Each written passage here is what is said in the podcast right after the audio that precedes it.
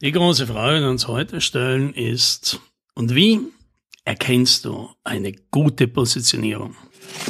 Hallo und herzlich willkommen bei 10 Minuten Umsatzsprung, dem Podcast für IT-Unternehmen, bei dem es um Wachstum, Vertrieb und Marketing geht. Mein Name ist Alex Rammelmeier und ich freue mich, dass Sie dabei sind.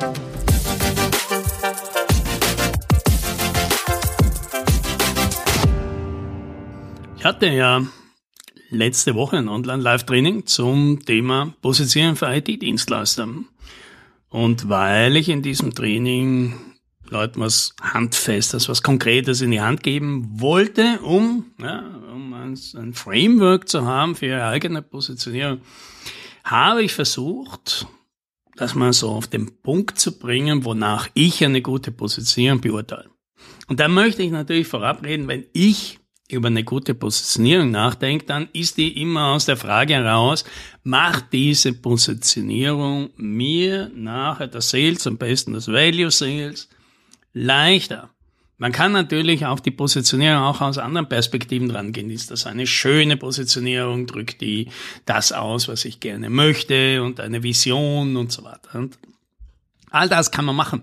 Und tatsächlich habe ich auch mit mehreren Unternehmen in den letzten Wochen gesprochen. Die haben mir gesagt, sie haben schon jetzt an einer Positionierung gearbeitet mit einer Marketingagentur. Und, und da kam was raus, das würde ich persönlich jetzt nicht als eine Positionierung bezeichnen, zumindest keine, die das Sales einfacher macht, weil das tun beide nicht, sondern da geht's mehr um eine Corporate Identity. Und dagegen ist jetzt nichts zu sagen, ja. Also ich will jetzt keine akademische Diskussion anfangen, was jetzt gut oder was schlecht ist. Was ich damit ausdrücken möchte, ist für mich, was eine gute Positionierung, Sales und Marketing einfacher machen. Wenn sie das nicht tut, dann ist es für mich keine hilfreiche Positionierung.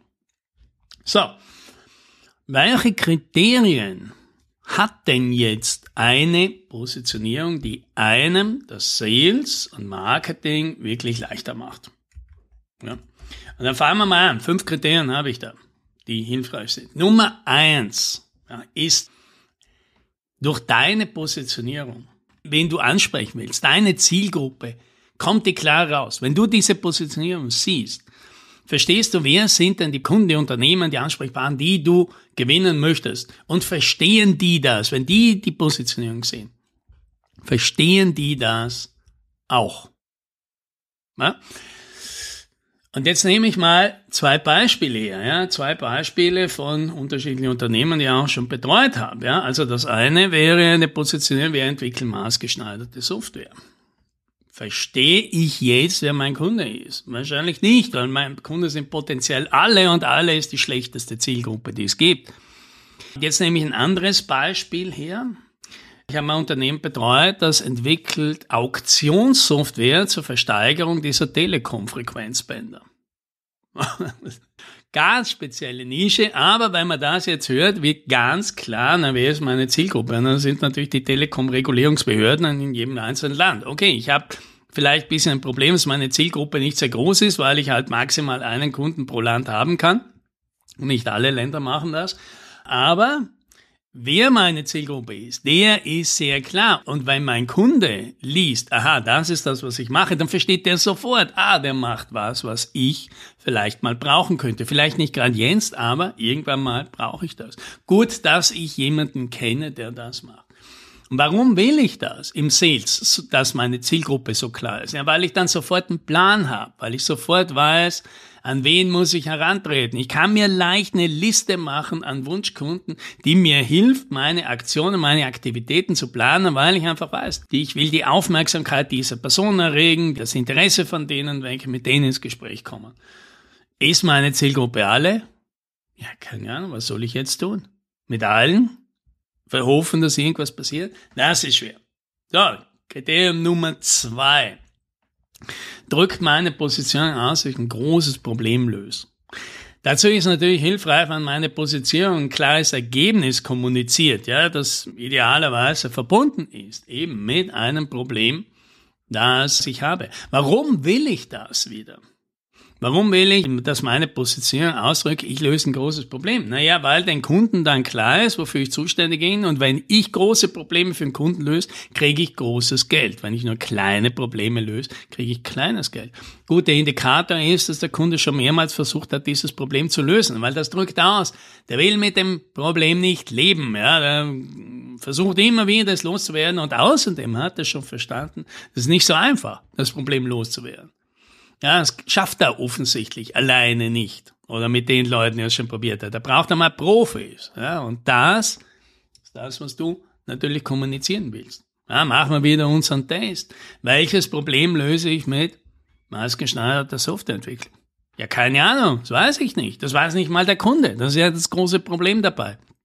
Um herauszufinden, welches Problem wir lösen wollen, müssen wir zuerst mit den Kunden reden, damit die mir überhaupt einmal erklären, welches Problem sie denn möglicherweise haben, das ich unter Umständen lösen könnte. Aber dazu hat der Kunde keine Lust, weil der vergibt ja nicht Termine, weil er nicht versteht, wozu das gut sein soll. Und ich, wo ich aber keinen Termin habe, mit dem ins Gespräch komme, kann ich ihm nichts anbieten. Das ist eine Position, die man deswegen das Sales sehr schwer macht. Bleiben wir wieder bei der Auktionssoftware löse ich da ein großes Problem? Naja, wenn der Kunde eine Auktion für die Frequenzbänder machen will, dann versteht er, in irgendeiner Weise muss er jetzt diese Auktion abhandeln, wahrscheinlich mit einer Software. Er kennt wahrscheinlich niemanden, der sowas macht. Und wenn das schief geht, wenn das nicht gut funktioniert, ja, dann hat er natürlich einen Skandal und dann verliert er unglaublich viel Geld und dann gibt es Untersuchungsausschüsse und so weiter. Also das ist ein riesiges Problem und vor allem, das bringt unglaublich viel. Ja, die Beträge, die bei so einer Auktion reinkommen, die sind exorbitant manchmal, ja, da schaut der Preis für so eine Software und eine Dienstleistung drumherum meistens gar nicht so schlimm aus. So, Kriterium Nummer drei. Habe ich eine verständliche Lösung? Kann ich die Lösung, die ich meinem Kunden anbiete für sein Problem, einfach erklären? Ja. Oder, ja, und idealerweise versteht das sie sogar von selbst. Und ein großer Punkt, habe ich eine Lösung? Kann ich sagen, so löse ich das? Oder ist die Antwort, wie löst er denn das Problem des Kunden? Naja, das kommt darauf an.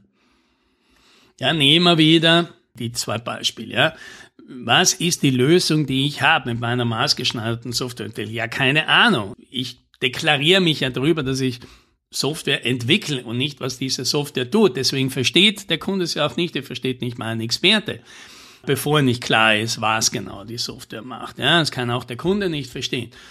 Und natürlich gibt es eben nicht eine Lösung, ja, weil das ja, drückt ja das Maß geschneidert aus. Es kommt darauf an und das hat den ganz großen Nachteil. Ich kann im Sales dem Kunden kein Angebot machen, ohne dass ich eine Lösung für ihn erfinde, was in der Regel die Zusammenarbeit von mehreren Personen macht, was das Ganze aufwendig macht, schwierig macht, langwierig macht und die Kooperation von Leuten bedingt, die oft keine Lust drauf haben oder deren Talente eben nicht in der Kundenkommunikation oder Betreuung sind. Machen wir wieder den Vergleich, ja, die maßgeschneiderte Software haben wir schon gesehen, alles sehr schwierig, eine verständliche Lösung zu produzieren, die Auktionssoftware, naja, das ist halt sowas wie eBay, ja, nur halt für ja, Frequenzbänder und Auktionssoftware spezialisiert. Kann sich der Kunde schnell was darunter vorstellen, auch wenn er die Software jetzt nicht im Detail kennt, aber wie die Lösung ausschaut, ist nicht schwer zu begreifen. Und es gibt eine Lösung, da gibt es natürlich mehrere Varianten und da kann man natürlich paar Sachen konfigurieren. Aber es gibt eine Lösung, kann jeder erklären. Selbst wenn es sehr kompliziert ist, dann braucht eine Person, die dem Kunden das verkauft, halt ein bisschen mehr Schulung. Aber wenn es nur eine Lösung gibt, kann auch ein Branchenfremder eine komplizierte Lösung verkaufen. Weil man viel technisches Background hat, dass man aus dem Ingenieurswerkzeugkasten on the fly was zusammenstellt, dann ist das sehr schwierig. So, der Nummer vier haben wir klare Vorteile. Die Positionierung sollte ausdrücken, der dem Kunden die Frage beantworten soll er denn uns nehmen statt wen anderen. Und deswegen soll sie klar machen, die Positionierung, ob wir das besser können als andere, wie wir das beweisen können und bei welchen Kunden wir die Vorteile haben, weil es ist unwahrscheinlich, dass wir alles besser können als alle andere. Aber wir können wahrscheinlich ein paar Sachen besser als die anderen und damit können wir den Kunden ausdrücken, wenn genau das dir besonders wichtig ist, sind wir der bessere Anbieter für dich. Okay. Untersuchen wir jetzt wieder unsere beiden Varianten, ja, die maßgeschneiderte Softwareentwicklung Ja, wie wollen wir darstellen, dass wir das besser können als andere? Das ist unglaublich schwierig, sogar wenn es stimmt, dass wir die besseren Leute, besseren Prozesse, bessere Qualität, die besseren Frameworks haben. Selbst wenn das stimmt, ist es sehr schwer zu beweisen. Und meistens stimmt es ja noch nicht mal. Äh, hingegen die Auktionssoftware, naja, da sind wir wahrscheinlich deswegen schon besser, weil der Kunde keinen anderen Anbieter kennt, weil es fast niemand gibt, der so eine super duper spezialisierte Software hat. Ja, und wenn dann kann er sich die Software eben von jemand anderem entwickeln lassen, der sie ihm maßschneidert. Und da habe ich natürlich mit einer fertigen Software so viele Trümpfe in der Hand. Also das ist alles fertig, keine Kinderkrankheiten, vielfach bewährt, morgen einsatzbereit. Ich kann das Ergebnis schon herzeigen. Da, da gibt's keine Terminverschiebung, gibt's keine Preisänderungen mehr. Alles ist da. Ja, also keine Ahnung, wie man sowas verlieren will. So einen Deal dann noch. So, dann Kriterium Nummer 5 ist der Salesaufwand im Rahmen? Verstehe ich aus der Positionierung, wie einfach oder schwierig, aufwendig das zu verkaufen sein wird? Ja.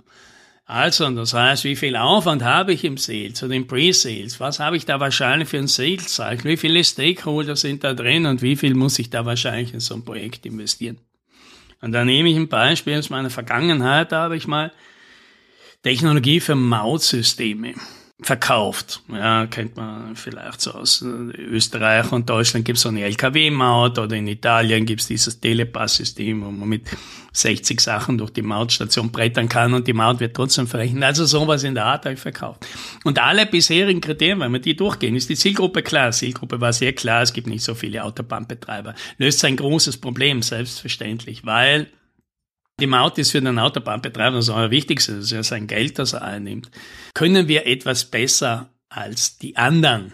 Ja, also wir hatten eine andere Technologie als die anderen. Also die waren nicht für alle die Kunde besser, aber für einige hatte die ganz klare Vorteile und die waren leicht kommunizierbar. Nummer vier, versteht der Kunde die Lösung? Ja, für einen Autobahnbetreiber ist ein Mautsystem nichts Schwieriges. Ja, sogar du, der sich wahrscheinlich jetzt noch nie damit befasst hast, hier den Podcast hörst, kannst dir darunter was vorstellen. So, all das hätte ich damals gehabt, ja. Also das klingt ja nach einer super Position, aber dieser Punkt Nummer 5, der Salesaufwand, der war einfach eine Katastrophe. Das ist mit Ausschreibungen gegangen, die waren mehrstufig, vier, fünf Ordner waren die dick. Da hat sich ständig die Politik eingemischt, da gab es ständig irgendwelchen Lobbyismus, da gab es ständig irgendwelche Leute, die bestochen werden wollten. Und eine Katastrophe. Ja. Deswegen würde ich das heute nicht mehr machen wollen. Für so einen Sales würde ich nicht mehr verantwortlich sein wollten, weil das Risiko, dass du in ein Projekt Mannjahre reinsteckst und nichts kriegst, einfach sehr hoch ist. Ja? Und mit diesen Schwankungen kann man leben, ja, wenn man es langfristig betrachtet. Aber für mich war das schon immer sehr stressig. So, da sind sie, die fünf Kriterien. Ich hätte jetzt gerne ja noch eine ganze Reihe von Bonuskriterien, ja, nach diesen fünf, die ich für die ganz wichtigen halte würde ich sagen, gibt's noch ein paar zusätzliche, die machen das Leben auch leichter. Ah, für die ist der Podcast jetzt so kurz. Wenn du willst, werden wir dann in Zukunft ein Videotraining online stellen auf unserer Webseite. Da kannst du dir die vielleicht auch anschauen. Und was auch noch mit dabei ist, alle Kriterien einer Position, die ich persönlich für sehr häufig, aber für nicht wichtig halte. Ja, und wenn das was ist, dann schaust du mal vorbei und dann kannst du deine eigene Positionierung mal ganz sauber nach einem Kriterienkatalog beurteilen und dir vielleicht einfach eine überlegen, die ein bisschen besser ist. Und dann funktioniert das. Mit dem Sales. Und das, das wünsche ich dir. Happy Selling.